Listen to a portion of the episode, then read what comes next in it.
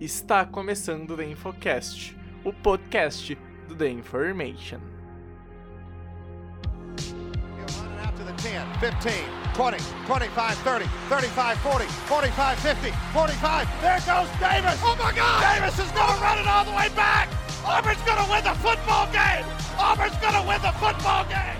Pass is intercepted at the goal line by Malcolm Butler. Damian Williams, contra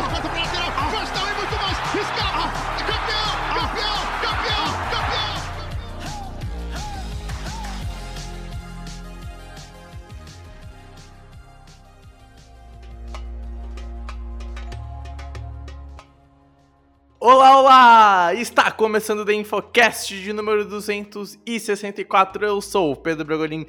Estamos iniciando mais um podcast do The Information. Vamos que vamos rumo a falar e fechar a semana 15 da NFL Matsunaga.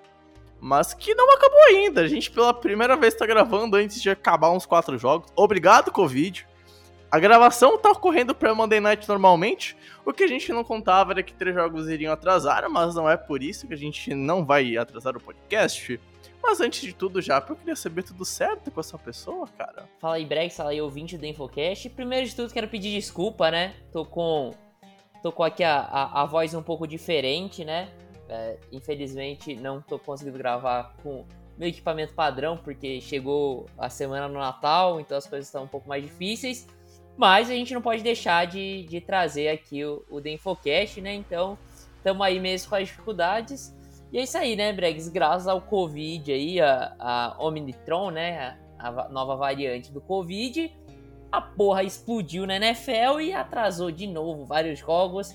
Pra felicidade do fã de NFL, que vai ter NFL quase todos os dias da semana para infelicidade da, de quem planeja as, a, as atividades da Information, porque bagunça tudo que a gente vai fazer, né, cara? Porra, cara, pra caralho, assim, ó, sábado, assim, a gente ficou meia hora só tentando combinar como é que a gente ia fazer em questão de live, podcast e tal, mas o que importa é que os produtos vão rolar, né? E Pedro Matsunaga, a gente também tem um anúncio diferente aqui para fazer, porque eu ouvi falar que tem um certo perfil de futebol americano aí, um tal de Information sorteando uma camisa do Cairão, cara, como assim?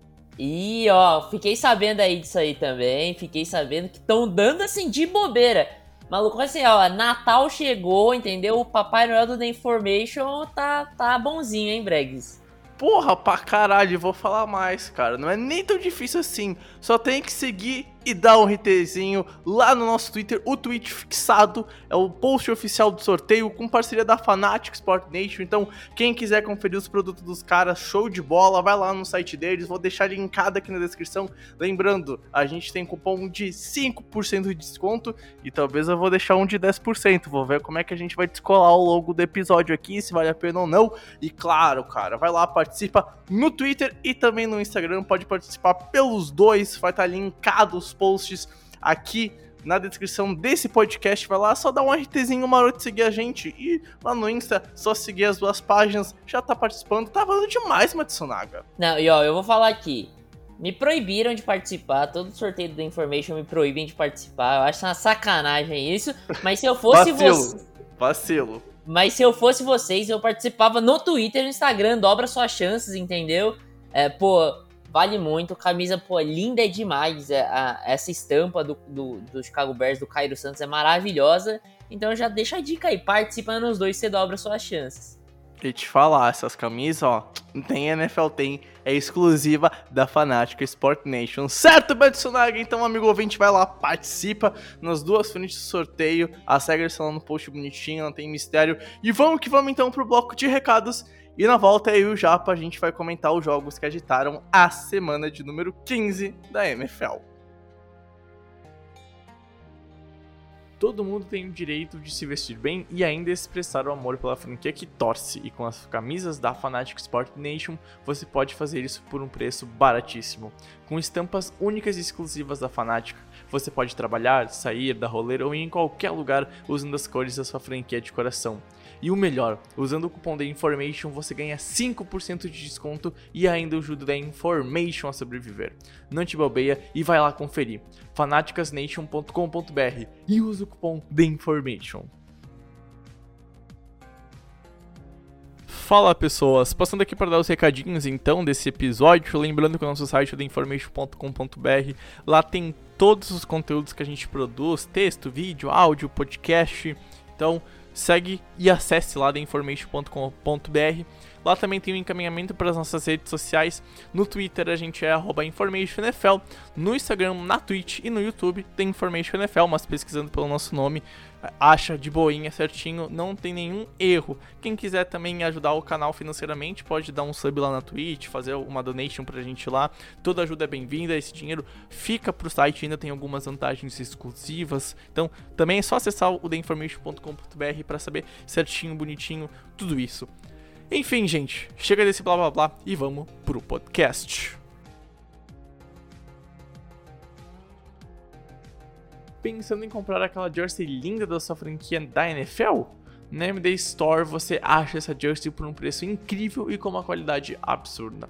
E com o link na descrição desse episódio você ainda ganha um desconto de 10% em qualquer produto da loja, seja uma jersey de NFL, de NHL, MLB, NBA ou até mesmo uma camisa de futebol e até nas canecas. E de praxe, você ainda ajuda a Information a sobreviver.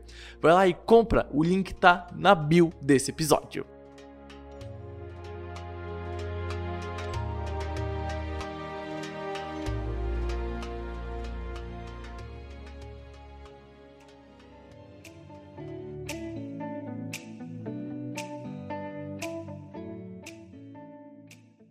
Bom, Japa, vamos que vamos então abrindo esse podcast. A gente tá gravando aqui numa segunda-feira, seis e meia da tarde. Ainda vai ter um jogo. A gente vai gravar durante um jogo, provavelmente, né? Browns e Raiders jogando que é abrindo essa rodada dupla de Monday Night por causa de Covid. E a gente vai começar então esse podcast, cara, discutindo o jogo que abriu a semana, cara. Kansas City Chiefs e Los Angeles Rams se enfrentaram, duelo divisional. Os Rams tinham a vantagem porque venceram o primeiro jogo. Se vencessem, iriam empatar no recorde com os Chiefs, iriam ter vencido os dois jogos e assim assumiriam a liderança da divisão. Só que não foi o que aconteceu. Kansas City fez um bom primeiro tempo, conseguiu uma boa vantagem e aí finalizou o jogo no quarto período, né, melhor dizendo. E o que importa, cara, é que assim, ó, os Chiefs saíram de um time que não era nem um pouco digno de playoffs. Hoje é uma franquia que é CD1 da AFC, tá jogando muito bem e a defesa mais uma vez segurando as pontas. Mas a pergunta que eu tenho que te fazer, cara, aqui não tem como não começar essa discussão justamente falando dele, do Brandon Staley, head coach dos Chargers. Cara, o que tu achou das tomadas de decisões nas quartas descidas? Lembrando que arriscou duas dentro da zona de 5 jardas para TD, não conseguiu nenhum ponto e ainda teve uma quarta para duas na linha de 30 que ele arriscou e não conseguiu, ou seja, drives capitais que fizeram total diferença num jogo que terminou por uma aposta, né, que foi para overtime, japa. Então, cara, é, tem, a gente tem que analisar o, o Brandon Staley em, em, duas frentes diferentes.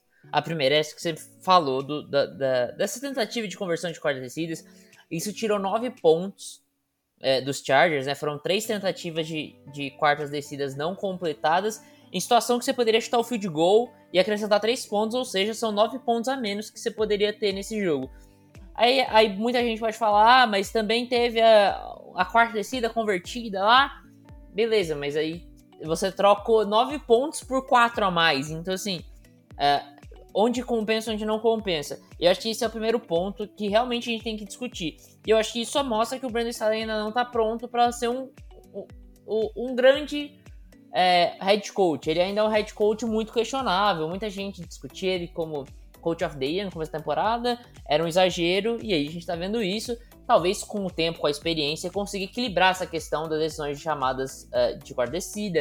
Ele vai uhum. conseguir equilibrar isso. Eu acho uhum. que esse é o ponto. Eu acho que não é desistir das quartas descidas. Eu acho que é algo que sem, tem que sim ser utilizado. Eu acho útil, mas assim, não o tempo inteiro, né? Essa super agressividade a gente viu que não dá tanto resultado. O uhum. outro ponto é a defesa dos Chargers. Que aí a gente tem que discutir essa defesa dos Chargers. Contra o Kansas City Chiefs foi muito mal em drives capitais. Teve seus bons momentos, mas é, você não quer a sua defesa assim. É, você não quer que sua defesa tenha bons momentos, você quer que sua defesa tenha jogos bons. E, e não é o que acontece com a defesa do Chargers normalmente. Uma defesa que tem é, bons momentos, mas que geralmente tem momentos desastrosos durante o jogo. e muitas vezes pode representar uma derrota. Como aconteceu nesse jogo, né? Dado momento, o, os Chargers estavam ganhando lá de, de 21 a 13. Aí chegou no, no último quarto, cara, o jogo quase acabando, tava 28 a 21 e cedeu o touchdown, faltando pouquíssimo tempo no relógio, né? Basicamente no time Orange cedeu um touchdown. Então, uh, isso não pode acontecer. Uh, aquele catch do, do, Travis Kelsey, muita liberdade, assim, é, é erros capitais que sim, Cara, não podem acontecer, né? O Kelsey teve quatro recepções para 172 jardas e dois CDs. Isso de, quando começou o quarto período até o final do jogo. Não pode acontecer. Aquele lance que ele faz uma recepção que ele consegue atravessar o campo depois do catch, não pode acontecer. É erro de tackle, erro de fundamento nessa defesa. Que tava, para mim, tava fazendo um bom jogo. Eu cheguei a twittar na cobertura lá no Twitter. Na metade do terceiro eu tuitei assim: Porra, ótimo jogo da defesa dos Chargers. Assim, ó, não tá errando, tá conseguindo limitar uma Holmes. E se o ataque não bobear mais, dá para vencer esse jogo. A defesa tá segurando esse jogo aqui. E no último período ruiu, cara. Ruiu, simplesmente ruiu. Concordo com tudo que tu fala, até do Brandon Stella. E aqui, ó, não vou bancar o advogado do diabo. Eu já critiquei muitas vezes esse cara. Pelas decisões de quarta descida, principalmente, ao, ao longo da temporada. Nesse jogo aqui, eu teria arriscado as duas situações de quarta para gol na linha de 3 jardas, tá 3 jardas da end zone, chutar fio de gol contra Mahomes nessa área do campo, cara, é pedir para dar merda, é pedir para perder, então eu teria arriscado. O que eu não teria feito é ter arriscado aquela quarta para duas na linha de 30, é ter arriscado uma quarta para duas na linha de 28, que deu certo, converteu. Só que aconteceu depois, fumble na linha de uma jarda naquele pulo que o Jackson tentou dar para chegar na end zone me dá a impressão, Pedro, que o, o Brandon Staley, ele joga o snap, não o jogo. Que toma umas decisões que parece que é focada apenas naquele drive, não no conjunto da obra de um futebol americano disputado em 60 minutos de quarto quartos, de 15 minutos. Então, eu acho que o principal ponto negativo desse primeiro ano são as leituras dele. Não de ir ou não ir. Eu acho que arriscar a quarta descida vai ser tendência mas é saber manejar porque tu tem um ataque muito bom. Tu tem o ataque do Justin Hubbard, que, cara, meu, fez um bom jogo, 22 38, dois TDs, fez bons drives em momentos importantes, só que parece que falta constância. Talvez ter corrido mais, fiquei com essa apreensão, porque, pô, cara, o Jackson, ele teve 13 carregadas e 86 jardas. O Eckler teve 12 e 59. E aí tu chega, por exemplo, naquele começo de, jogo que deu, infelizmente, a lesão do, do Perryman. Tu consegue duas boas corridas para first down, fica cinco jardas do TD e tu faz quatro passes seguidos. Tu faz quatro passes seguidos naquela outra situação de four down que não converteu. Essas decisões eu acho que são questionáveis, tá? E aí não só do Stanley, mas de todo o coach staff. Eu acho que esse jogo aqui expôs os erros dos Chargers de decisões, de chamadas e de um quarto período que a defesa ruiu e foi a defesa que os Chargers têm ao longo da temporada. E que ou o Justin Herbert tem um jogo surreal de 3, 4 CDs toda semana para vencer, ou a franquia vai entregar. Porque tem erros de um time que tá numa reconstrução e são erros comuns de um time que quer crescer. Eu vejo os Chargers passando por um processo evolutivo e eu vejo esses erros como normais. Mas eu vou começar a me preocupar mais pra frente, por exemplo, no que vem continuar igual, cara. E já tem algumas coisas que eu fico meio a pé atrás porque parece que não é resolvido. Ó, antes do torcedor dos Chargers vir começar a twittar, mandar lá, arroba Information NFL, vão se foder, sei que, calma. É, sim, a gente também concorda que, cara, a questão dos drops matou o time, realmente. Se você corta os drops, talvez a gente estaria falando aqui de uma vitória dos Chargers, é, independente assim, das decisões, né? É, mas é importante falar que os drops e as jogadas que deveriam ter sido TD não anula o fato das chamadas terem sido ruins ou de e... deixar de correr foi um erro. Isso não anula. Um ponto Isso, não, não, anula o outro. Não, eu, eu, eu, inclusive, eu acho que sim.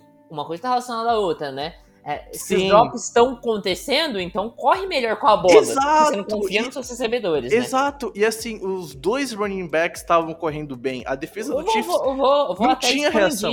Vou até expandir. Até o Joshua Kelly, que é o running back 3, quando entrou, entrou e fez uma boa participação. Sim, Se, concordo, concordo totalmente, então, assim, totalmente já. O jogo terrestre tava entrando. Você podia usar melhor isso, eu concordo plenamente. Mas assim, teve os drops, os drops realmente atrapalharam. E atrapalharam principalmente uh, o jogo do Justin Herbert. O Justin Herbert teve momentos ali também, e é natural para um segundo onista, que ele fez a leitura errada, que ele demorou para progredir na leitura e perdeu recebedores ali que poderia achar e gerar touchdowns. É verdade tudo isso, mas é lógico que o Brandon Staley tem a parcela de culpa. Eu acho que a torcida do Chargers tem que entender isso, que é a conjunta, é o conjunto dos fatores. O problema é, o seu recebedor dropar é algo que acontece, às vezes é difícil, não, assim, o Jared Cook já não é um tight incrível, o Justin Herbert errar é normal, é algo que assim acontece, ele é o segundo anista. Agora, seu head coach não pode ter tantos erros. É, o seu coach staff no geral, né, não pode ter tantos erros de chamada nos dois lados da bola e, e aí é de tomar de decisão também, de quarta descida, essas coisas. É, assim, se você corta isso, aí você dá condições melhores para os seus recebedores fazer, agarrar os passes, para o seu quarterback lançar melhor a bola. Tudo isso uh, gera um, um, efeito cascata que leva o seu time a ser melhor. Isso tem que começar sempre pelo, pelo head coach, pelo coach staff, que eles que, assim, comandam aquele negócio, mas têm que dar o exemplo também de uma organização. Então, assim, é, eu acho que é, é, é, isso tudo. Eu concordo com o torcedor dos do Chargers, mas o torcedor do Chargers também tem que entender a, a visão uh, ampla da coisa, né? Macro da coisa. Por uhum. outro lado, o, o, o, Kansas City Chiefs, a gente precisa falar também do Kansas City Chiefs, que, primeiro, vitória, cara, incrível dos Chiefs. Eu acho que, assim, é, de novo eles deram sua marca de que é um time muito forte que é capaz de ganhar de qualquer equipe mas eles sangraram como há muito tempo não sangravam. E se os Chargers Sim. fazem um trabalho mais competente, deveriam sair com a vitória. E assim, Concordo. não é algo que assim, aí fizeram um trabalho surreal para sair com a vitória. Os Chargers, muitos momentos, eles tentaram não vencer o jogo e mesmo assim deveriam ter vencido. Concordo, cara, concordo. A defesa sofreu bastante. Fazia um bom tempo que o jogo terrestre não punia tantos Chiefs como foi nessa partida de quinta-feira. O jogo aéreo com o Mahomes sofreu em alguns momentos, tirando o quarto período. Uh, turnovers também complicaram a vida dos Chiefs. Me lembrou os Chiefs lá da primeira metade da temporada um time melhor, claro, mas me lembrou os Chiefs da primeira metade da temporada, cara, que sofria pro jogo terrestre do adversário, de vez em quando vinha uma big play e acabava complicando a defesa e o ataque cometendo muitos turnovers, né?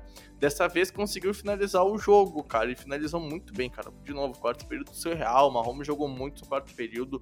Assim, fez um três quartos bem blé. Ia sair daquele, desse jogo assim, ó, como uma partida bem fraca só que fez um, um, ótimo quarto período, uma ótima overtime. E aí não tem como falar que ele não jogou bem, né? Porque ele ganhou o jogo, junto com o Travis Kelsey, que foi imparável. Para mim é o melhor tenente da NFL nesse ano de 2021. E, cara, assim, é vitória essa dos Chiefs, encaminha bem a divisão, a menos que aconteça um desastre. E os Chargers vão perdendo por erros, erros de construção, mas ainda assim é um time que eu acho que vai para playoffs, Matsunaga. Algum ponto a mais que tu queira fazer sobre esse jogo? Já a gente pode passar para a próxima partida.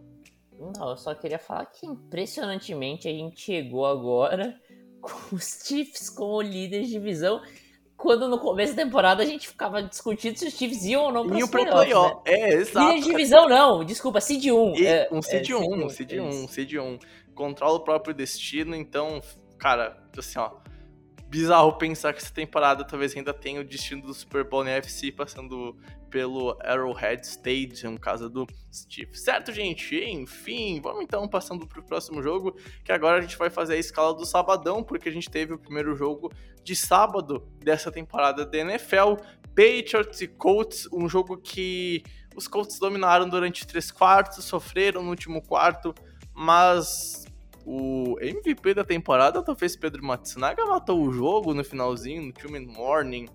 Brincadeiras à parte, ou até não tão brincadeiras assim sobre o Jonathan Taylor ser MVP ou não. O fato é que os Patriots foram dominados como há muito tempo não se via, principalmente nessa temporada. E os Colts mostram uma força muito forte.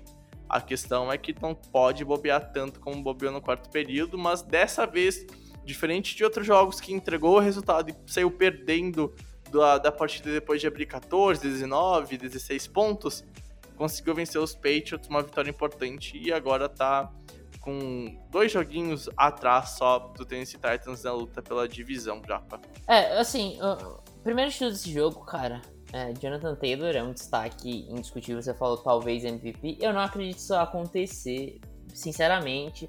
Eu acho que ainda, apesar do, da partida que o Brady teve na Sunday Night contra o Saints, ou mesmo Aaron Rodgers, eu acho que esses caras ainda estão bem à frente de Jonathan Taylor, principalmente quando a gente pensa o que significou MVP e assim a supervalorização de quarterbacks nessa premiação, né? Até porque o Jonathan Taylor é, talvez ele precisava de um algo a mais que ele ainda não tem. É, a, apesar de, eu achar que é super merecido ele ganhar no MVP em 2021. Agora, uh, eu acho curioso isso, e assim, a gente viu uh, os dois mundos de Mac Jones aí, a gente viu o inferno e o céu, né? Mudando a ordem que as pessoas falam do céu e inferno, na verdade o Mac Jones saiu do inferno e foi pro céu nesse mesmo jogo. Uh, começou muito mal, o, o, ataque dos Patriots em geral, muito ruim, muito ruim, não, não, desenvolvia nada. A, a defesa até que teve seus momentos, mas assim, o ataque não desenvolvia nada, nada, nada. Mas no, no último período, principalmente, cara, o Mac Jones é, mudou a chavinha, foi lá, jogou muito, muito mesmo. A, as coisas estavam entrando, Hunter Henry com mais uma partida de dois touchdowns. E, e assim, é, mas assim, esse jogo para mim tem dois momentos que marcam a vitória dos Colts. Primeiro, o punch bloqueado e não é a primeira vez que isso acontece nos Patriots. Isso aqui preocupa um pouco, porque os Patriots é um time que se preocupam muito com os Special Teams. Uhum. É um time que sabe Cara, a importância que os Special Teams têm e não tá indo bem nesse, nesse, nessa unidade, né, Bregs? É, terceiro punch bloqueado na temporada e nos últimos 11 anos somado tinham três punts bloqueados. É, o, o, a, essa parte de chute, o, o time que chuta a bola no punch tá, tá bem fraco. Acho que é o único ponto ruim do Special Teams esse ano dos Patriots, Japa. É, então, é, e aí isso é preocupante, porque isso assim, isso define partidas como eu acho definiu essa dos Colts. A gente vai pensar, ah, mas foram só 7 pontos, a vitória foi de 10 pontos, mas por todo o que tudo que representou esse bloqueio de punch, eu acho que é, Cara, definiu. É tipo, se tu parar pra pensar, se esse jogo não fica, fica 17 a, a, a 0, fica 10 a 0, como ficaria sem o TD do punch, era outro jogo, cara. Não, Os Patriots iam chegar no último período atrás de duas postes. Isso. Muito e, mais esse... fácil de firar. Isso. E aí o outro situação marcante foi, eu não lembro como, como que foi, até vou pegar aqui a jogada pra, pra até não, não cometer um equívoco aqui. É, mas o, o, o te, era uma segunda para oito ali. Os Patriots estavam bem na defesa nesse momento e cede um TD de quase 70 jardas pro Jonathan Taylor. Isso não pode acontecer. É, e aí, cara, é, assim, você sabe que a corrida vem, não era uma surpresa e você fala, cara, será que o Carson Wentz vai passar a bola? O Carson Wentz não tava passando a bola, tá ligado? Assim, você sabe que ia ser corrida e você ceder esse TD é, é inaceitável. E eu acho que esses dois momentos marcam. Mas assim, o, o positivo pros Patriots nesse jogo são os 17 pontos no último período. É, é você tá entra no jogo perdendo de de, de 20 a 0 no último período e vira um 20 a 17, sua defesa jogando bem ali, se para, força o turn out, eu tenho certeza, eu tenho certeza que esse jogo ia no mínimo pro overtime. Do jeito que os, Patriots estavam jogando, tinha todo momento do jogo na mão. É, e assim, pros Colts, é o que você falou, Bregs. Saiu com a vitória, mas cara, você não pode. Eu falei 20 a 0 no uhum. último período. Você não pode sofrer desse jeito, cara. Não, não pode. Não e assim, pode. você não abandonou o jogo terrestre dessa vez, graças a Deus, e talvez isso tenha feito você vencer o jogo, né, Frank Wright? Mas assim, você não pode. 20 a 0 cara, assim, é impossível você perder. Um... Impossível, não é? A gente já viu esse tipo de coisa acontecer. Mas você não. Se você quer ganhar, se você quer conquistar coisas grandes na NFL, você não pode desperdiçar uma vantagem uhum. de 20 pontos no último período. Cara, bom, times não perdem jogos assim. É por isso que eu me preocupo com os Colts. Eu até falei, cara, no Twitter que os Colts não são um time de futebol americano tão bom assim, não é um time de NFL tão bom assim. E aí o torcedor dos Colts ficou tipo, ah, mas tem que ganhar de 30 a 0 daí pra tu falar que é um bom time. Cara, sei lá, eu já vi esse Frank Wright aí entregar jogos esse ano, eu já vi Frank Wright querer reinventar a roda no passado com o Philip Rivers, e esse ano tá fazendo a mesma coisa em segundo tempo. Não precisa, faz o simples. Teve muita chamada discutível nesse jogo. Aquele drive que acabou a interceptação do, do Carson Wentz, eu tuitei no começo do drive. Os Patriots precisam de um turnover. Os Colts só correram com a bola. O que, que os Colts fazem? Passam.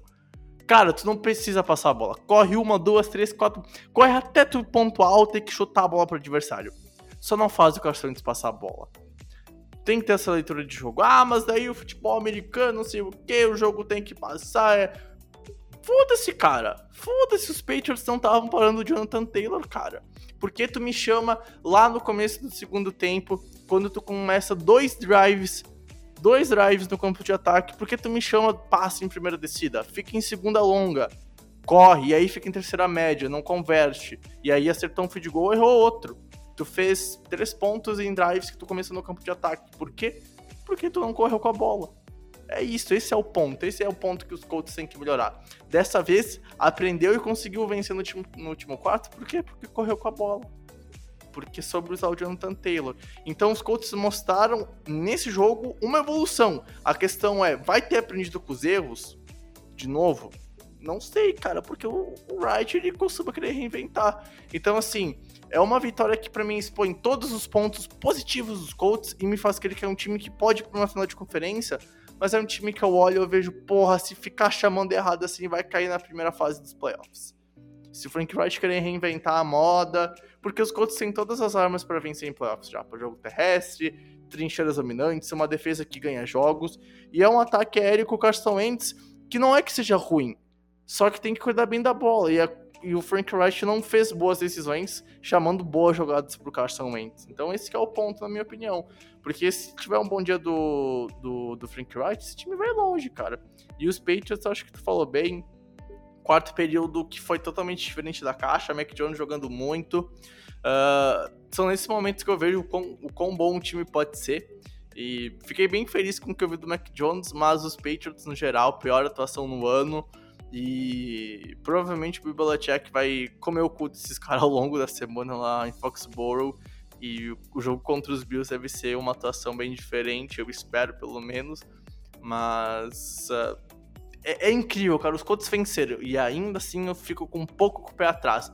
E os Patriots perderam e aí mesmo assim eu fico um pouco confiante de como as coisas aconteceram no quarto período. Claro, não digo que os Patriots saem melhores que os Colts aqui, não é isso que eu tô falando. Mas, cara, é uma energia que eu vejo diferente e eu acho que muito passa pelo coach staff que as duas franquias têm, né? Você quer ver o ponto? É, eu não acho que assim, os Patriots saem mais fortalecidos desse jogo que os Colts. Mas é, você consegue ver nesse, nesse jogo que os defeitos dos Patriots nesse jogo são muito mais corrigíveis do que os defeitos dos Colts. É muito mais fácil ver esse time se corrigindo e indo longe na temporada do que os Colts se corrigindo e indo longe nessa temporada, né? Cara, é, é isso, é isso. Eu concordo em, em, gênero, número e grau, mas também, por exemplo, não duvido que o Mac Jones tenha um péssimo jogo em playoffs, sinta pressão e perca. Não acho que, que isso vai acontecer, né? Mas enfim, uh, é, jogo que foi do sabadão. Pode falar, Pedro. Não, é só uma última observação. Você falou do Mac Jones. Uhum. Cara, assim, eu era um dos críticos do Mac Jones antes desse processo de draft. Eu realmente brinquei várias vezes no processo de draft é, criticava, achava que os Patriots deram reach no Mac Jones. É, discordo, já mudei minha opinião. Acho que sim, ele foi um cara bem draftado ali naquela posição. Os Patriots fizeram a decisão, tomaram a decisão correta. A, a, minha questão aqui do Mac Jones é, e eu ia vir trazer isso aqui pro podcast antes do quarto período, eu tava pensando nisso, eu falei, cara, é, apesar desse jogo, eu não vou criticar o Mac Jones, porque é normal um calor ter esse tipo de jogo, ele faz se recuperou, mas você falou, pode ser que o Mac Jones tenha um jogo desastroso nos playoffs. Pode ser, pode ser que ele tenha quatro interceptações, nenhum touchdown, 100 jardas.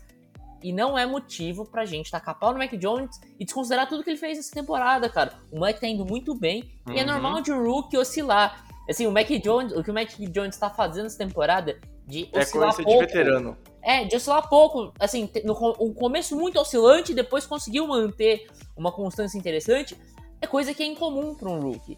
Então, assim, realmente, é, é, é, é se acontecer essa oscilação, é normal, a gente tem que respeitar isso e não botar dedos no Mac Jones e, e, assim, e não esquecer tudo que ele fez essa temporada, que foi muito bom e foi muito incrível pela expectativa que a gente tinha, né? Tem derrotas que fazem bem.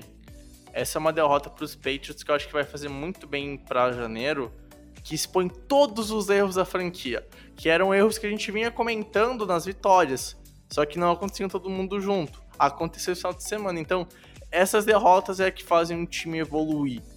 É, é ver o que tá errado é, e aprender com os erros. E é muito mais fácil tu aprender com os erros quando tu perde. Porque até quando tu vence, tu tem teus erros. Como os Colts. Os Colts venceram, mas deixaram uns bons erros por aí nessa partida. Só que é muito mais fácil tu corrigir quando tu perde, porque tu olha quando tu perde para as coisas ruins. E quando tu vence, tu olha para as coisas boas. Eu acho que até por isso que os Patriots têm uma cultura tão campeã, porque os Patriots vencem e olham para as coisas ruins que fizeram no campo. Então, é um pouco de filosofia de como o Bill Belichick trabalha, enfim. Mas o que importa é que os Colts sim mereceram a vitória.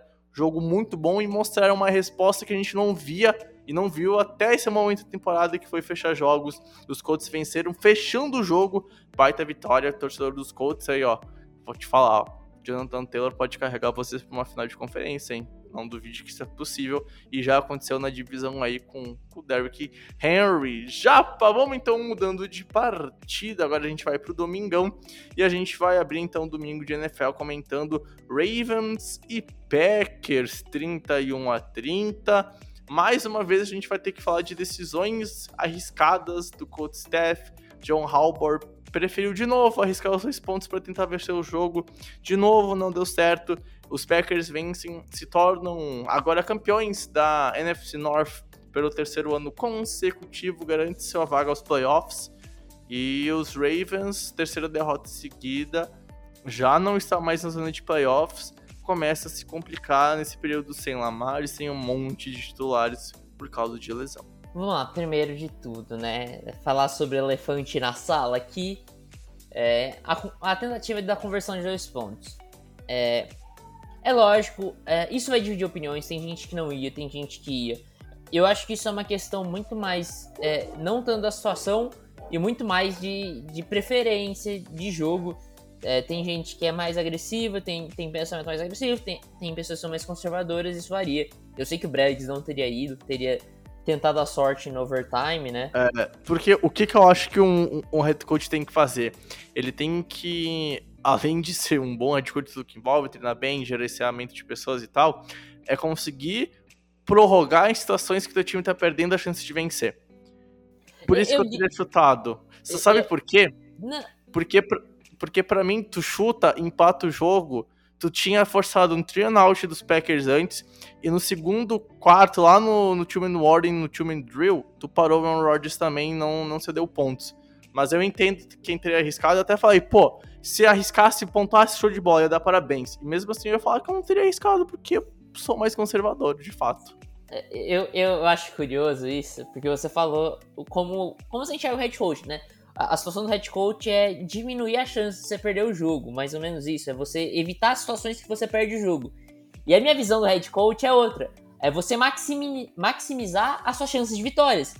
E ali eu acho que a tentativa de dois pontos maximizava a, a chance de, de, vitória, além do que ir para prorrogação. Eu acho que você ter um drive uh, no 2 Warren ali, faltando um minuto e tanto, contra o Aaron Rodgers, eu acho que ali você segurava mas ali você ia ficar num cara ou coroa aqui. O Tyler Huntley podia cometer um erro, e é normal se ele cometesse, ele tava dando um jogo totalmente fora da série, fora da casinha, algo que a gente nunca viu do Tyler Huntley. E, e, assim, mesmo que você tenha parado o ataque dos Packers em situações anteriores, durante o jogo você sofreu muito com esse mesmo ataque. Sim, sim, sim. E é o Aaron Rodgers, né? Você não vai duvidar, da mesma que você não vai duvidar do Tom Brady, você não vai duvidar desses caras em overtime, porque se eles tiverem uma aposta, eles vão usar essa aposta contra uhum. você. Eles já mostraram isso e, durante a temporada, né? E até por isso que eu não culpo tanto ter ido, tá? Assim, ó, eu não teria ido, mas não quer dizer que eu acho horrendo ter arriscado. Porque eu Sabe o que eu acho cara, horrendo? Eu, eu entendo totalmente ter arriscado. Sabe o que eu acho horrendo? A chamada. A chamada é horrenda. Essa chamada foi ah, horrorosa. A chamada foi horrível. Foi horrorosa, horrível. Foi horrível. horrorosa. Porque assim, cara, sabe qual é a chamada que eu faria? Eu faço um play action. Porque tava todo mundo esperando corrida. Faço play action. Mas ao, ao invés de o, o, o Tyler Huntley acompanhar o, rollout, o, o, lado da corrida com o rollout para a direita ou fazer um rollout para a esquerda, com o Mike Andrews correndo para a esquerda, atravessando o campo, e o Hollywood Brown do outro lado, lado esquerdo, fazendo a rota out mais profunda. E aí você busca ou no fundo ou você corre reto, porque não vai, a maioria dos jogadores vão estar tá ali e você consegue quebrar tackles. O Tyler Huntley corre bem demais. Então assim, você aumenta as opções do que você tem que fazer. Ali, o Tyler, ali a jogada inicialmente do, do Tyler Huntley foi assim, cara, a gente tem essa jogada, lança no Mike Andrews. Ah, mas se não, sem si, lança no Mark Andrews. E foi o que ele fez, ele, ele, não tinha olhos para mais nada. Porque ele teve uma oportunidade de tentar correr pelo meio, ele não correu. Ele tinha o Hollywood Brown no fundo e não lançou. Por quê? Porque, assim, nitidamente aquela jogada era lança no Mark Andrews, foda-se o resto. E aí, essa chamada foi horrorosa. É, você fazer isso na, na, chamada que define a partida, aí eu tenho que criticar e a chamada foi muito ruim. Muito ruim, muito ruim mesmo. Até porque uhum. o Mark Andrews estava assim. É, muito muito inserido na, na, decisão de, de ir ou não para conversão de dois pontos. E óbvio é, que o outro lado da sideline. Não, e assim, é, óbvio que o outro lado da sideline tava olhando isso e falando, ó, presta atenção no Mark Andrews, porque ele tá conversando muito ali, tá ligado? É, não, à toa o huddlezinho pra decidir se ia arriscar ou não era o Halbor, o, o Huntley, e ele tava lá no meio discutindo, pô, vamos arriscar, vamos fazer o quê? Porque ele tava comendo o jogo, né, cara? Eu acho que, assim, o Green Bay Packers, cara, tomou no pau toda a partida pro, pro Mike Andrews. Cara, jogaço, mais um jogo onde ele tem 10 recepções, chega a 136 jardas e teve o, os dois TDs, né? E, cara, o, a atuação defensiva dos Packers foi muito ruim por conta de também ter enfrentando o Tyler Huntley, né? Sofreu pro QB2 e sofreu para um cara que correu bem com a bola, teve 73 jardas. Foi um cosplay muito bem feito de, de Lamar Jackson nesse jogo aqui. E no finalzinho acabou pecando por isso. Talvez se fosse o Lamar aí nessa jogada seria diferente, a tomada de decisão seria diferente. Mas não culpo ter arriscado. Eu acho que sim, ela teria feito também. O que eu culpo é ao longo do jogo, algumas outras decisões e também a chamada aqui que aconteceu. Né, eu teria feito alguma coisa bem parecida, que desse algum entendimento de tu ameaçar passar, mas também correr, porque tu tava correndo muito bem com o teu QB, cara. Isso já teve terrestre nesse jogo, na linha de duas jardas. Então, assim, a chamada para mim deu só uma opção e isso limitou demais a chance de vencer o jogo nessa jogada. E do outro lado, cara, é, cara, Aaron Rodgers, assim, jogou muito de novo, igualou o Pat Favre, teve três CDs, agora os dois ocupam o primeiro lugar como QBs com mais TDs na história da franquia dos Packers, TDs passados rating de 132 e tudo mais que a gente imagina do Aaron Rodgers, está jogando muito, fazendo campanha para quem sabe back-to-back -back MVP, acho bem difícil, mas tá, tá nesse ritmo. E talvez o jogo terrestre poderia ter feito um pouquinho mais, mas os Ravens também, assim, ó, em poucos momentos tiveram alguma resposta para o ataque do Matt LaFleur. Uh, Devante Adams poderia ter feito um jogo melhor assim, mas mesmo assim teve TD, apareceu aqui ou ali. E, e é aquilo, me dá a impressão, Pedro, que os Packers poderiam ter jogado mais, mas mesmo jogando assim, sei lá, 80%, me parece em alguns momentos que o time tava assim, meio, ah, relax e tal. Não que tenha de fato ocorrido, mas eu vi um ritmo um pouquinho mais fraco nesse jogo. Não sei se pelo pensamento de estar tá enfrentando um Ravens todo lesionado, alguma coisa assim. Já vi os Packers jogar mais esse ano, e mesmo quando num jogo não jogou como já performou em outras partidas, ganhou e, e ganhou abrindo uma vantagem. Claro que quase perdeu no final, mas tem que dar mérito aos Packers, principalmente pelo terceiro título seguido da NFC North. E tá se de um, se depender de si mesmo, e tá com dois jogos de vantagem praticamente, cara. Então, cara, Packers, ao que tudo indica, vai de novo receber alguém numa final de conferência ou pelo menos no Divisional Round se avançar daí sim no NFC tipo tipo game. É, eu acho que sim. É, cara, primeiro, parabéns aos Packers. Os Packers têm algo que eu, que eu sempre digo, e, e, é, e é muito comum eu falar aqui no podcast, nas nossas lives. Isso aí vem de anos, que é, cara, é, eu não quero. Às vezes eu não quero saber como você ganha, eu quero saber se você ganha. E os Packers fazem muito isso. Não importa como eles ganham, eles ganham. E é todo ano fazendo Exato. a mesma coisa todo ano fazendo a mesma coisa. E aí isso é importante, tá ligado? E, e aí isso tem um pouco de, de, de, uma vibe que o Aaron Rodgers traz, que o Tom Brady traz, que esses caras trazem. Que assim, às vezes eles não jogam bem e o time ganha. Às vezes o time não joga bem, ele joga bem e o time ganha. Então assim, de, de, de uma maneira ou da outra o time ganha. E é, e é isso que importa. É, mas assim, esse jogo me preocupa um pouco, porque os Packers sofreram com duas coisas muito grandes. Primeiro, Mark Andrews, sofreu bastante com Mark Andrews. E a segunda foi com o Tyler Huntley, principalmente fora do pocket, né? Ele improvisando, ele ganhando jardas com, com, as pernas. Então, assim, um QB que improvisa muito bem, corre bem, e um Tyrande forte. Eu sei que os Packers ganharam e ganharam bem do Arizona Cardinals, principalmente o lado defensivo da bola. Mas me preocupa um pouco se tiver um, um novo confronto desses playoffs, se os Packers vão conseguir repetir de novo, porque sofreram muito contra os Ravens com essa receita, e é lógico que os Cardinals olharam isso. Então, assim, é, é lógico que o Cliff Kingsbury viu esse jogo, ele sabe como ele vai estudar muito esse jogo e falar, cara, por que, que a defesa dos Packers sofreu tanto nesse jogo e não via sofrendo uhum. tanto? É, e naquele momento a temporada do Words nem tava em, em, Arizona, eu acho, ainda, né? Salvo engano. Eu, eu não lembro, eu realmente não eu lembro. Não. E assim, é, e a derrota foi no, naquele erro bizonho do J.J. Green. Então também tem esse outro porém que era pra ter ganhado, tá? Cardinals, mas o AJ Green, né, naquela, naquele snap pegou no pau. Mas eu, cara, concordo contigo assim, ó me incomodou a franquia não ter ajustado e ter posto uma marcação diferenciada no, no Andrews.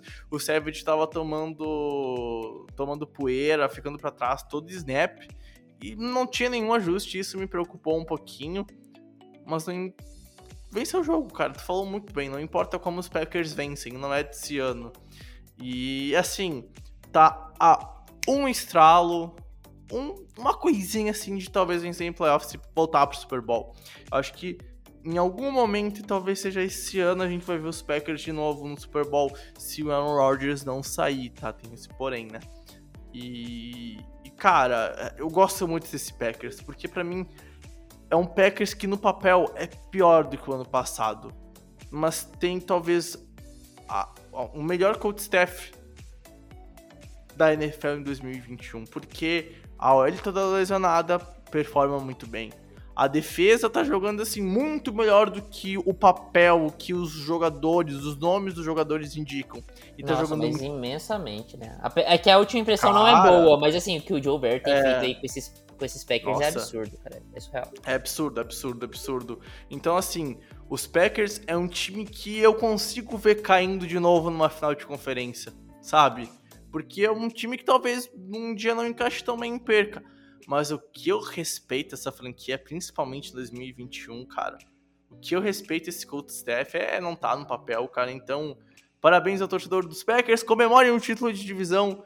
O Norte é de Green Bay, Pedro. E, claro, primeira vaga de playoffs vai para os Packers em 2021. E, chapa, então vamos fechar esse podcast, claro, falando mais uma vez de mais um confronto que valia playoffs, cara. Afinal, os Bengals e Broncos velaram, os dois times estavam com o mesmo recorde e no final do dia os Bengals vencem 15 a 10. O jogo não foi feio, foi horroroso, horrível. Primeiro tempo, assim, ó, um show de horrores. Vou falar uma coisa aqui assassinaram o futebol americano esses de domingo, né? Porra, demais, demais, cara. Aliás, ó, domingo bem meia boca de futebol americano. Não, vou, vou, dar aquela aqui. O domingo, isso aí deveria ser considerado crime hediondo contra o futebol americano que aconteceu esse domingo. O domingo foi horroroso, cara. O foi, domingo inteiro, assim, do começo ao fim. O time que, que mais me agradou no futebol americano nesse domingo foi o Detroit Lions, pra você ver o nível da bagunça simplesmente foi uma rodada de 2021. Mas enfim, né? O que importa é que, mesmo com o Zé Taylor chamando o ataque dos Bengals, cara, conseguiu vencer. Cincinnati fez um bom, um bom jogo, no, no principalmente no, no, terceiro período. A defesa segurou as pontas quando passou na frente do placar com aquele 15 a 10. E assim, os Broncos, a experiência Vic Fangio vai morrer esse ano e eu acho que todo o staff vai embora junto a franquia simplesmente não consegue vencer, cara. É... No caso, vencer e convencer, porque venceu algumas boas partidas, mas. Hum, cara, tem uma coisa que tu olha pra esses Broncos e tu fala, como é que eles têm tantas vitórias esse ano, cara? Cara, primeiro de tudo, assim, até esse jogo demonstra bastante isso, eu acho. É. Assim, você tem um, um Melvin Gordon que, que às vezes é bom, às vezes é ruim, ok. Você tem o Javonte Williams, que é absurdo. O running back é, assim, é um dos melhores rookies do ano. Joga demais o, o Williams. Mas você não tem quarterback, cara. Você tem os recebedores. O Tim Patrick faz uma recepção surreal naquele passe do Drew. O passe do Drew não faz sentido ali. Foi horrível, foi horrível, é. mas a recepção. O, o, o, Tim Patrick, ele foi o CB atacando a bola para fazer a interceptação. Não, a diferença é que ele fez o TD porque era o receiver, né? Ele flutuou, né? É, assim, ele fez que nem a bola do, do Drew Locke, flutuou no ar ali. É um balãozinho do Drew Locke. E assim, recepção incrível. Então, assim, é, é lógico que a gente vai botar a culpa no Vic Fangio por diversos motivos aqui. E eu acho que sim, tem que botar. Mas essa temporada em específico, eu acho que eu boto a culpa na falta de um quarterback, realmente. É, primeiro, cara, graças a Deus tá tudo bem com o Ted Bridgewater, né? Foi bem feio a, a cena, ele saindo imobilizado, foi, foi uma cena forte demais. Eu, inclusive, eu coloquei nesse jogo na hora que ele tomou a paulada, então assim, foi, foi um negócio meio feio, mas graças a Deus tá tudo bem. É, enfim, é, eu acho que falta um quarterback. É, é, essa impressão que me dá, me dá é que assim, se o Denver Broncos tem um quarterback, era um time pra brigar por Super Bowl até. É um time que a gente estaria falando assim, se o Denver Broncos tem um quarterback, uhum. vão trocar na mesma divisão um Joe Burrow, um Justin Herbert, um Patrick Mahomes? Era um time que a gente com certeza tá falando, cara, esse time aí vai Nossa, brigar forte pro Super Bowl. Vai brigar pro Super Bowl. Demais. Então, assim, é, é difícil. E, e, e, mais difícil ainda deve ser pro torcedor do Denver Broncos, que tem que ver é, anos, desde 2015, né, que perdeu o Peyton Manning, é, seis anos olhando pro time e falando, cara, que merda, olha, esse é meu quarterback desse ano, olha que merda, esse é meu quarterback. Então, assim, é muita força pro torcedor do Denver Broncos. É, pro outro lado, cara, o Cincinnati Bengals, é, me corrija se eu estiver errado, Bregs, é o líder de divisão hoje, é isso ou, ou não? Isso, é. a gente tá gravando no momento que eles são líderes, tá? Se os Browns vencerem os Raiders... Nesse momento, eu tô vendo o Nick Mullins tentando ser líder de divisão. É essa Eu ia falar isso. Se os Browns vencerem, os Browns se tornam líderes de divisão, né? Acabou de começar Com o Nick jogo. Mullins de QB. E, cara, sensacional. sensacional. oh, Tuti, tu tá ouvindo esse podcast? Cara, meu, tu é um guerreiro, cara. Tu é um guerreiro, Tuti. Beijão, cara. Mas assim, ó, é... Sei lá, o Cincinnati é um time que me fez crer que o Zac Taylor tinha evoluído na primeira metade e que, para mim, eu vejo toda a mediocridade do treinador que ele é. Não é um péssimo treinador, não, mas também tá longe de ser ruim. É... Não acho que seja um cara que vai levar o futuro dessa franquia. Mas, sabe, ele não vai ser demitido na intertemporada. Então, sabe quando você tá naquele meio termo que tu fica, cara, talvez eu precise me preocupar com o Joey Burrow na NFL? um quesito do que ele vai se tornar, porque eu, eu assim, ó, cara, eu, eu odeio o Zac Taylor, eu não gosto do Zac Taylor. E eu me preocupo muito de como ele vai gerir o ataque, principalmente cuidar do, da preciosidade que é o Joey Burrow, like. Eu não entendo, eu de verdade não entendo o Zac Taylor, porque assim, em uma semana você lança, 40, lança a bola 40 vezes, você sofre muito. Na semana seguinte, você corre muito, sofre, e aí você passa 40 vezes, tem um respiro, e acaba perdendo, tudo bem. Aí na semana seguinte, você vai lá e passa 20 vezes. Metade das tentativas. Por quê, cara? Porque que sim, você não dá. Você sabe que o Joe Burrow é capaz. E você, ah, ele vai errar muito. Tá bom, cara. E ele precisa disso. Você falou, né? Tem, tem horas que assim, a, a derrota ensina que se você precisa errar para aprender realmente, então faz seu quarterback aprender pelo menos, mas dá uma chance. Entendeu? Você deu um cara talentoso. É diferente, por exemplo, do Denver Broncos, que no Ted Bridgewater, o Drew Locke, você não quer passar muitas vezes a bola porque você sabe o que esperar ali. O Joe Burrow não, você tem talento, vamos, vamos tentar, vamos estimular esse talento. É, e não, assim, o Zach Taylor não, ele, ele quer insistir muito nesse jogo terrestre, que as coisas não funcionam, e aí ele põe o, Joe Burrow pra passar quando a situação é muito difícil, quando assim, a, é, a casa tá cara. tá caindo. É, e outra coisa, né, cara? Porra, teve um momento do jogo que talvez o Zach Taylor esqueceu que poderia correr em outside zone, tá ligado? Tipo, ah, foda-se, só vou correr pelo meio. Dane-se. Ah, não quero nem saber, eu quero correr no A-gap aí, no máximo no, no Big Gap. Correr para fora dos tackles, imagina, né? Meu Deus do céu, isso pode estar tá na regra que pode? É, esse que é o ponto, cara. O ataque nas últimas semanas está sendo muito mal chamado, cara. Muito mal chamado, tipo, claramente as franquias se ajustaram para enfrentar os Bengals, que foi muito bem na primeira metade de temporada, e o Zac Taylor não consegue se reajustar. Ele não consegue fazer isso. É, é bizarro, é bizarro. E o play calling muda de semana a semana de uma forma horrenda, porque é óbvio que o play call e o gameplay vão mudar de uma semana para outra porque muda adversário. Mas, cara, tu muda de fazer 45 passes para 15, só que não com a inteligência para ganhar o jogo. É, com decisões totalmente questionáveis. Totalmente questionáveis, que tu não entende porque tá correndo nesse momento e passando nesse. sabe? Então, é, cara, pra mim, ó, o Zach Taylor já deu nos Bengals, não acho que ele vai cair, infelizmente, porque venceu, né, cara? E é uma coisa que eu respeito, como tu disse, né? Afinal, os Bengals estão arrumando formas de vencer. E hoje é líder de divisão, pode ser ao final dessa semana, a ver do que os Browns vão fazer hoje, do que estão fazendo em campo hoje. Mas, assim, é. Sei lá. Não sei se pega playoffs esse ano, porque, olha, sinceramente, eu acho que o time nem merece playoffs pela segunda metade que tá fazendo, cara. Bem sincero, eu acho que, ó, é um time que tá me decepcionando bastante, cara. É, é e é isso, né? Apesar das vitórias, as coisas não empolgam. É, e assim, é triste porque é do lado que deveria ser bom, que é o ataque. O ataque dos Bengals deveria ser bom e não é. é essa é a realidade, não é um ataque bom no momento. É, e, e, por isso que a gente fica chateado de, de falar do, dos Bengals, que é um time com muito potencial e assim, sendo desperdiçado por, por, por um, um, um coach staff ruim, né? É, é, isso, um play calling muito ruim, um time que às vezes mostra que é mal treinado, então assim, é, é triste, né? Isso aí, Jap, pra fechar a semana, cara, eu tenho que te perguntar. Uh, aliás, tem aberto aí os jogos da, que a gente postou, que eu, cara, assim, ó, é segunda-feira, eu tô morto, fim de ano, eu não consigo lembrar o que eu almocei, então eu não lembro quem a gente apostou na, no podcast passado. Faço a mínima ideia.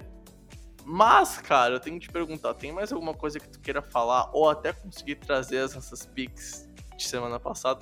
Porque assim, eu juro que essa informação foi deletada do meu cérebro, Japa. Eu, eu vou eu tô procurando aqui, eu vou achar isso aqui, mas é, só, só tem uma última observação para fazer da semana, né, Bregs? É, Detroit Lions vencendo jogos, meu amigo. Contra o Arizona Cardinals. Baita Lions. Ó, Jared Goff, quero nem saber. Foi o melhor QB do domingo. Esse pá. Cara, ele jogou da, muito. E eu acho. Eu, eu, muito, eu quero muito. usar 30 segundos aqui para falar sobre isso. Porque eu, eu sou um cara que batia nessa tecla, as pessoas não esclavam. O Jared Goff não é um QB ruim. Ele só não tem um aspecto mental. Realmente, eu acho que isso isso prejudica muito, é óbvio. E ser quarterback envolve muito aspecto mental, é uma das principais coisas, se não a principal. Mas assim, passando a bola só, ele é um bom quarterback. E ele mostrou isso, ele sabe colocar a bola no lugar certo, ele tem as, as, as chances. E o Kyle Murray, nas últimas semanas, é um quarterback ruim. Essa é, é a verdade, né? Enfim, Bregs. Semana 14, as apostas aqui. É, semana não... 15, semana 15. Semana 15, eu, eu confundi aqui, eu anotei errado no, no nosso documento. Eu não ah. sei quem Rafael Kutter apostou, eu não lembro, e eu não anotei, esse é um problema, a gente vai ter que descobrir isso. Porra, é, a gente esqueceu, a gente... É, uhul, esquecemos! O, o Kutter não apostou ou ele, eu não anotei só? Tu não anotou, porque a gente fez o podcast em 3 do preview. A gente, eu, a gente terminou de gravar, foi para fazer live... E aí tu me perguntou, cara, o que, que o Cutter apostou? E eu falei, pá, cara, eu não lembro. A gente acabou de gravar, mas eu não lembro. Então a gente tem que ver com o Cutter depois. Enfim, é, no próximo podcast eu não vou participar, já aviso aqui a todos vocês que eu não vou participar. O Brex e o Cutter vão, vão trazer aqui quem Eu trago informação, eu trago quem informação. o Cutter apostou. Enfim, eu consegui zicar o Arizona Cardinals. Os Cardinals perderam. Meu Deus! Detroit Lions. E o jogo aqui a gente vai deixar um ponto de interrogação do Bregs. O Bregs vai trazer o resultado dele, porque ele apostou no Minnesota Vikings. Se o jogo ainda não aconteceu, não vai tentar gravar Puta verdade, eu, nossa, salvo engano, se eu acertar, eu acho que eu sou campeão já, cara. Você leva, você leva. Você leva o segundo Puta título, né? Que a gente tem dois títulos aqui em jogo. Eu ganhei o primeiro, que foi o que sobreviveu mais tempo, e o segundo título é o título é. final, geral. E você leva se você acertar com a minha derrota aqui, né? Porra, cara. Nossa, o Monday Night acabou de ganhar uma, um tempero a mais. Então, no próximo podcast, a gente pode ter campeão, mas eu vou esperar pra ser eu zoar o Pedro e o Cutter juntos, né? Porque, né, enfim. Bom, Japa, de novo, mais alguma coisa que tu queria acrescentar ou a gente pode ir pro bloco de encerramento? Não, podemos ir pro encerramento, Bregs.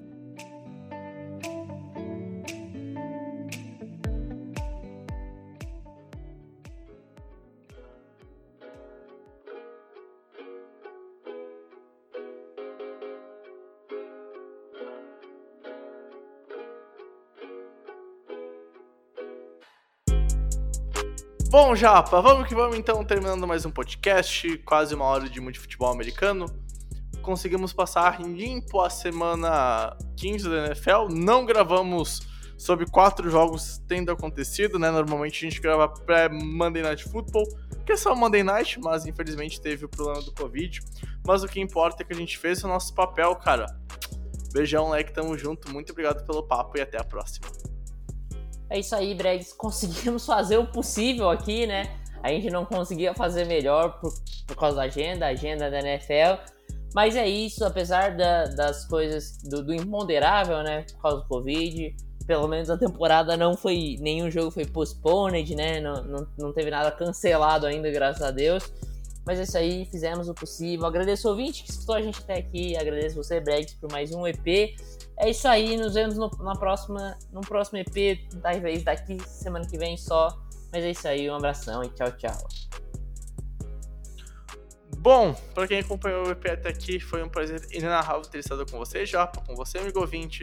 A gente se encontra no próximo episódio. Tamo junto, valeu. Beijão e tchau, tchau.